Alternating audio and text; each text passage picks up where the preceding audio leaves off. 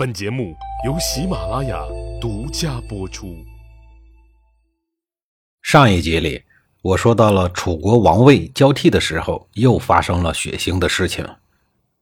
楚成王在还没有彻底进入晚年的时候，打算立长子商城为太子。为此，他还特意找了时任丞相子尚聊了聊。没想到子尚是一个明白人，直接表示了反对，并劝谏楚成王说。大王您春秋正盛，并且身边的宠妃甚多，您不愁将来找不到好的接班人。如果匆匆忙忙早早的立了商城为太子，假如将来发现他不太合适，或者有更好的人选的时候，难免会想着废了他的太子身份。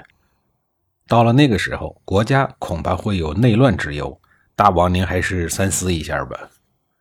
子尚太了解楚成王的爱情观了。他是属于见一个爱一个的那一类人，哪天突然想废了太子，另立心爱女人的儿子为太子，那不是给国家添乱吗？见楚成王不说话，子尚接着说：“况且我国选择储君，通常是从幼子中选择，如今擅自改变传统，恐怕不是国家的福分。再者来说，微臣我观察了商臣很久，发现他的眼睛像胡蜂。”声音像豺狼，从面相上看是一个非常残忍的人。如果将来有什么变故，或许会做出悖逆的事儿。大王您还是得提前做好预防。没想到沉浸在爱的河流中的楚成王失去了理智，完全听不进去，最终还是册立了商臣为太子。果不其然，随着商臣的母亲年老色衰，楚成王毫无疑问的移情别恋了。练到了其他的爱妃身上，并且抱着爱屋及乌的心理，打算在自己百年之后将王位交给爱妃所生的幼子王子直。而要实现这个目标，首先需要废掉太子商臣呀。可是商臣身居太子之位已经有数十年的时间了，这期间他表现得很好，也没有犯过什么错误。要想废掉他，必须要找出一个合理的理由。为此，楚成王颇伤脑筋，所以换太子的事儿呢，迟迟不能具体的实施。就在楚成王四处寻找太子把柄的时候，商臣听到了风声，惊恐万分。自己已经多次温习做楚王的感觉了，你现在把我撤下去，这不是坑人吗？于是他就跟自己的老师潘崇商量，潘崇也拿不准这个消息的准确性。于是就出了一个很管用的馊主意，让商臣请父亲最欣赏的妹妹自己的姑姑江米吃饭，但是要在吃饭的过程中做出不尊重女性的轻浮举动。果然，江米在羞怒之下口不择言说：“你这种人，难怪你爸要把你废掉。”商臣挨了姑姑的痛骂以后，虽然表面上连连道歉，但内心却是把父亲恨得要死。消息确定了，商臣有些发蔫儿。此时，潘崇提出了灵魂三问：第一，你以后能在公子之的治理下心甘情愿地干活吗？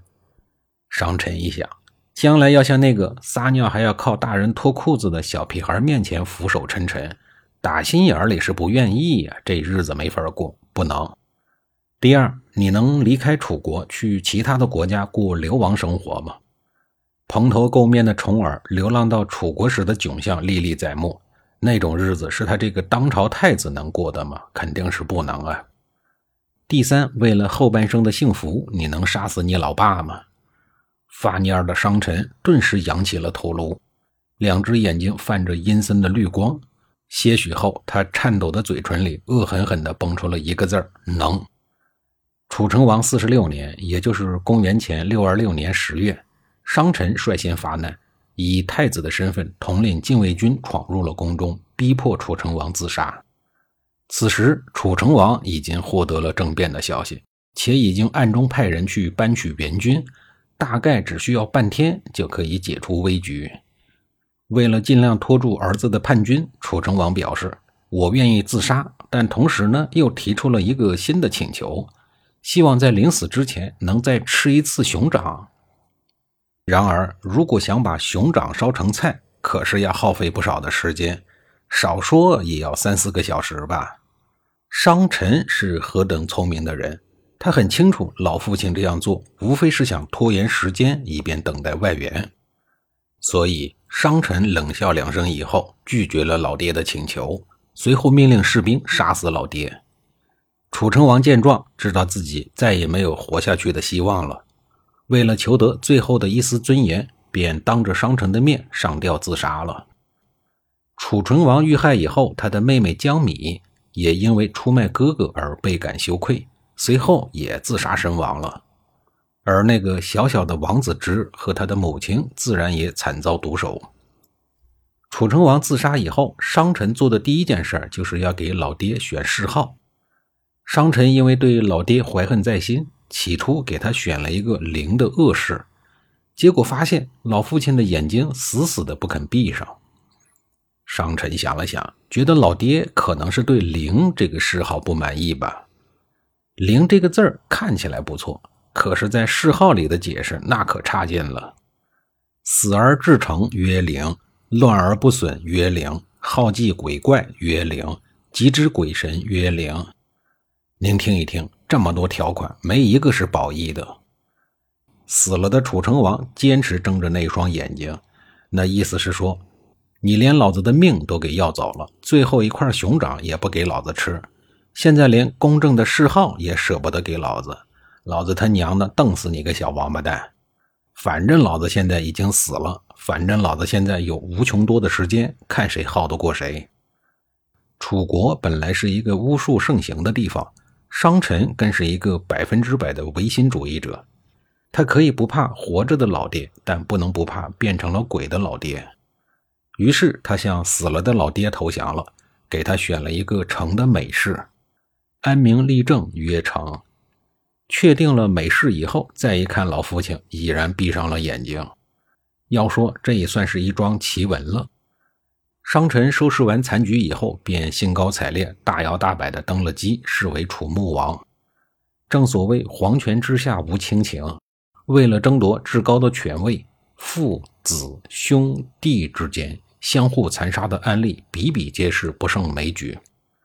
楚穆王是一个讲究效率的人，快速的搞死了老爹以后，便立刻开始搞外人，根基还没有稳就出去打仗了，真是一个典型的急性子、暴脾气。